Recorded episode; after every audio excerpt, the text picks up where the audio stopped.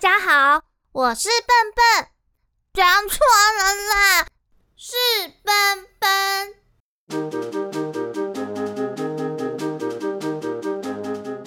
欢迎收听笨笨小剧场。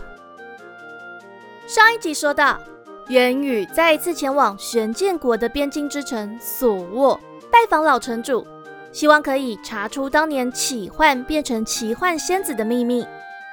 老城主会告诉渊羽什么样的故事呢？而渊羽又会发现什么线索呢？那千万别错过《想去精灵世界的人类公主》第七集的故事哦！你相信蘑菇森林吗？渊羽裹着奶奶的披肩，凑近老城主，神神秘秘的问了这句话。见老城主低下头。白色长眉毛跟眼睛一起下垂，仿佛陷入了长长的沉思里。渊羽就坐直背脊，四处张望了起来。这座边境之城的花园看起来很典雅，只是冬天的严寒掩盖了花园的生机。渊羽不禁觉得，当春天来临时，这座花园一定很美。他们所坐的凉亭位于花园的正中央，地上摆了几盆小火炉，凉亭的四个边角还种了几棵小松树。在这个融雪的时节里，小松树依旧很翠绿，很有精神。凉亭外种了几棵凤凰树，现在还光秃秃的，看不出火焰般的色彩。以凉亭为中心。有一圈圈如莲一般往外扩散开来的花圃，但一点新芽也没冒出来，让依偎着花圃生长的矮灌木显得有点高大。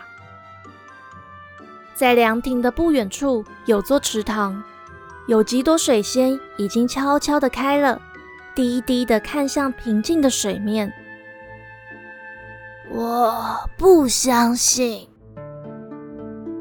老城主终于开口说话了。渊羽不再观看花园里的景象，回头凝视着老城主。老城主的头还是低低的，垂下的肩膀显得很疲惫。我们从小啊，听的是骑士如何在战场上血战，铸剑大师呢，如何辛苦才打造出精良的名剑。至于那路边的吟游诗人，也会入乡随俗，歌颂战士的攻击、英雄的辉煌。但那些不着边际的魔法，既不实际，我们也不爱听。唉，但在去年的冬末春初之际啊，议事厅里出现了一盘月饼，我啊。可有点相信了。老城主说到这里，中年女佣人拿着一盘蜂蜜乳酪蛋糕回到凉亭，年轻的男仆为他们一一斟满了热乌龙。老城主就忙着招呼渊羽和卢娜吃下午茶。渊羽道了谢，心不在焉的吃了几口蛋糕。老城主拿起茶杯。慢悠悠地喝了一口茶，才又继续说起去年冬末的故事。那一天，老城主一如往常地走进议事厅里，坐在壁炉旁的木椅子上，准备查看每天的税赋收入和前线军官回报的消息。屋里的两位仆人忙着为老城主生炉火和倒茶，是那位中年女佣人。先在侧边的桌子上发现了那盘月饼，好奇怪哦！今天我没做月饼啊，小李啊，是不是你？名字叫做李雷瓦，绰号叫小李的年轻男仆连忙摇摇手：“阿美姐，我最不会做蛋糕了，怎么会是我呢？”好了，阿美、小李，都不要说了。把那盘月饼拿给我看看。阿美把月饼递到老城主的面前，老城主拿起一块月饼，直接把月饼掰开来了。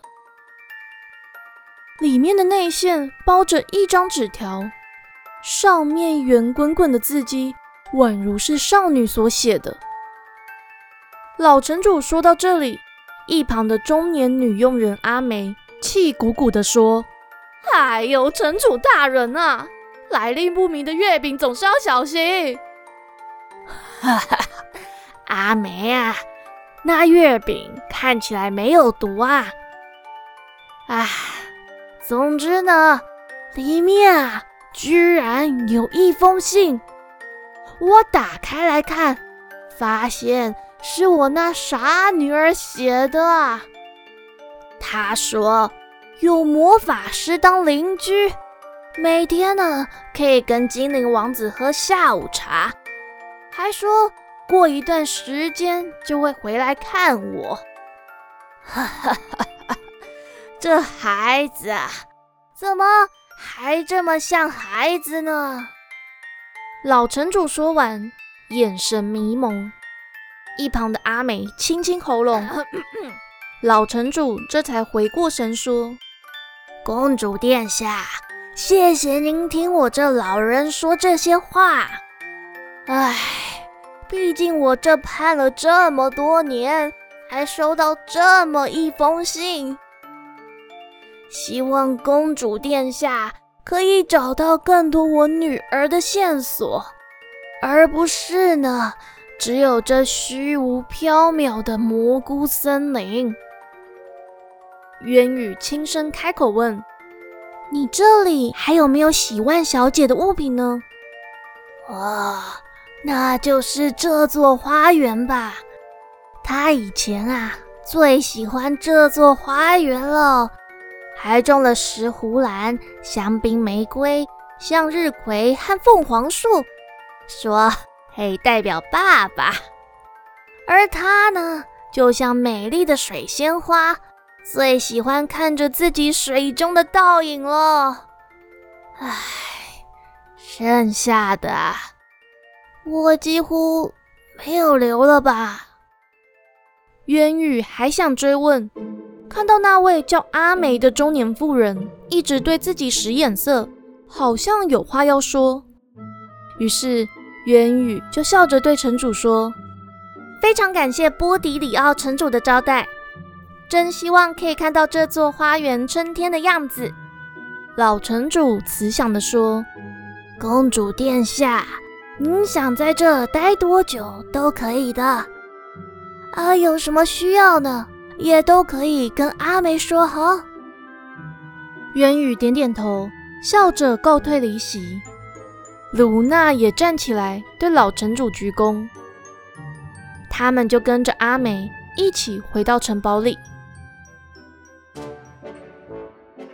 然而，阿美没有带他们按原路回到房间，而是特意绕到西边的楼梯上，打开门，走进一条长廊。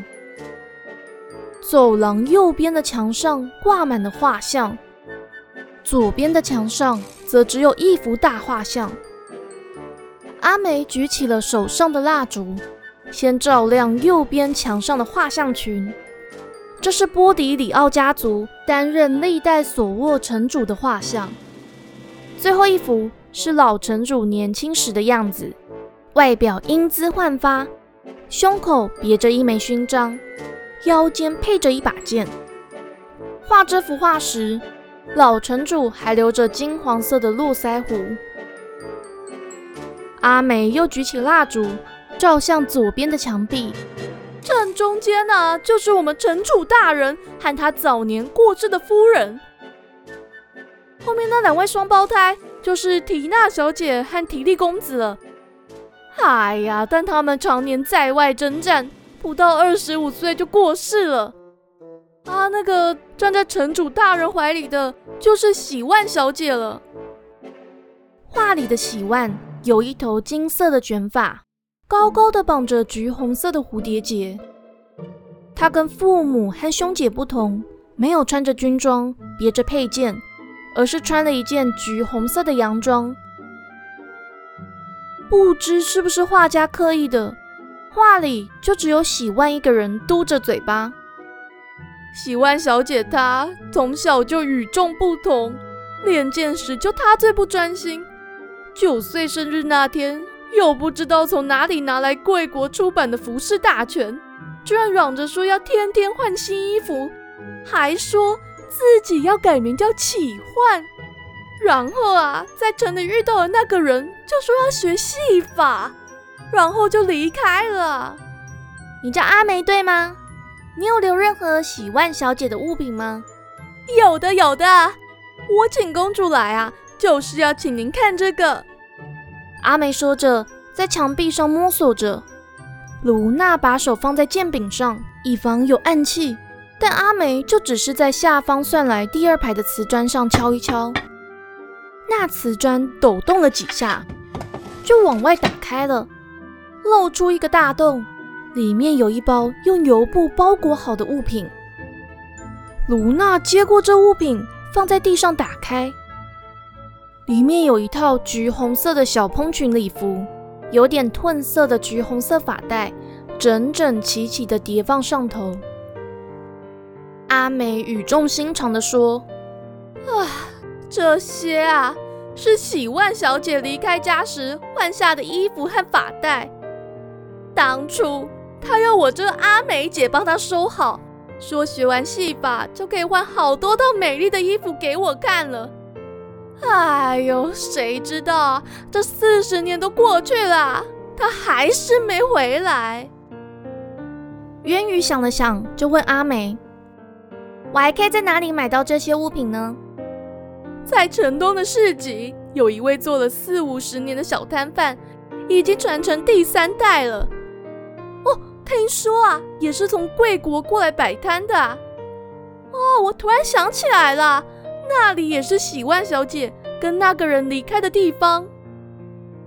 阿美还告诉他们，城东的市集天天有，平时就有许多那不勒斯的商人会前来这里摆摊，摊位上摆的。都是朴素的亚麻色、白色和黑色的布料或饰品，但商人也带来了色彩鲜艳的布料，得要特别询问才看得到。因为玄建国人还是以素色的衣着为主。阿梅叹了一口气，又说：“啊，我们喜万小姐，特别喜欢买这些色泽鲜艳的缎布回来做衣裳。哎呀。”城主所属的波迪里奥家族虽是名门，但也不富有啊。我在这啊说句不得体的话，要不是喜万小姐离开，还不知道她要买多少衣服，花多少钱呢。渊宇想了想，笑着提出请求：“这样吧，阿美，可以借我这件衣服和发带吗？”阿梅依依不舍地用油布包裹好洋装和饰品，递给渊宇，将瓷砖推回墙壁，再举起蜡烛，带着渊宇和卢娜走出长廊。第二天吃过早饭，渊宇交代卢娜带上那包衣服，一起到市集去。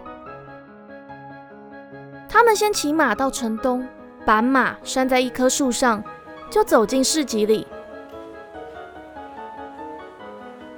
渊宇越往市集里走，越觉得自己好像回到了那不勒斯。市集前端卖的以刀具、防具为主的商品，越到后段，越多那不勒斯来的纺织品、艺术画家、陶罐的摊贩。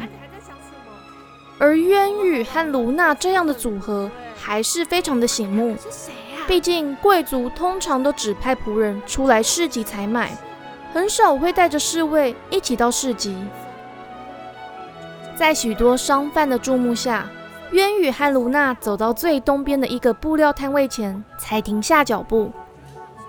其他的摊贩好奇地伸长脖子盯着卢娜左手里的布包看，但一看到卢娜的右手握在剑柄上，就都伸伸舌头，不敢多看了。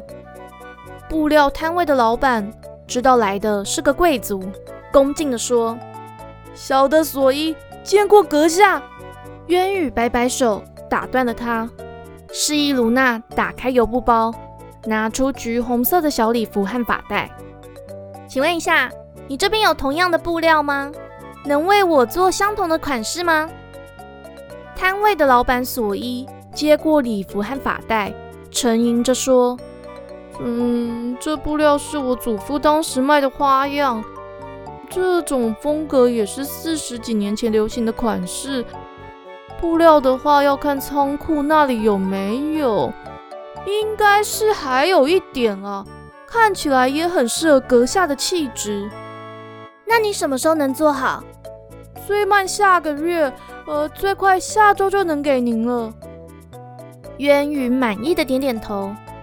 索伊叫出自己的女儿，帮渊羽丈量衣服尺寸，并介绍一下衣服制作的程序后，渊羽才带着卢娜离开摊位，到其他的摊位前打听他们卖的商品和所握的特产，才缓步走回拴着马的大树前。卢娜这才小声的问。公主殿下，您为何要在这定做衣服啊？当然是要穿去精灵王子的生日宴会喽。但您还带了很多套礼服吧？每一件都是上乘之作啊。对啊，哎，但是这一件衣服特别不一样哦。我希望可以用类似的装扮，让奇幻仙子想起过去。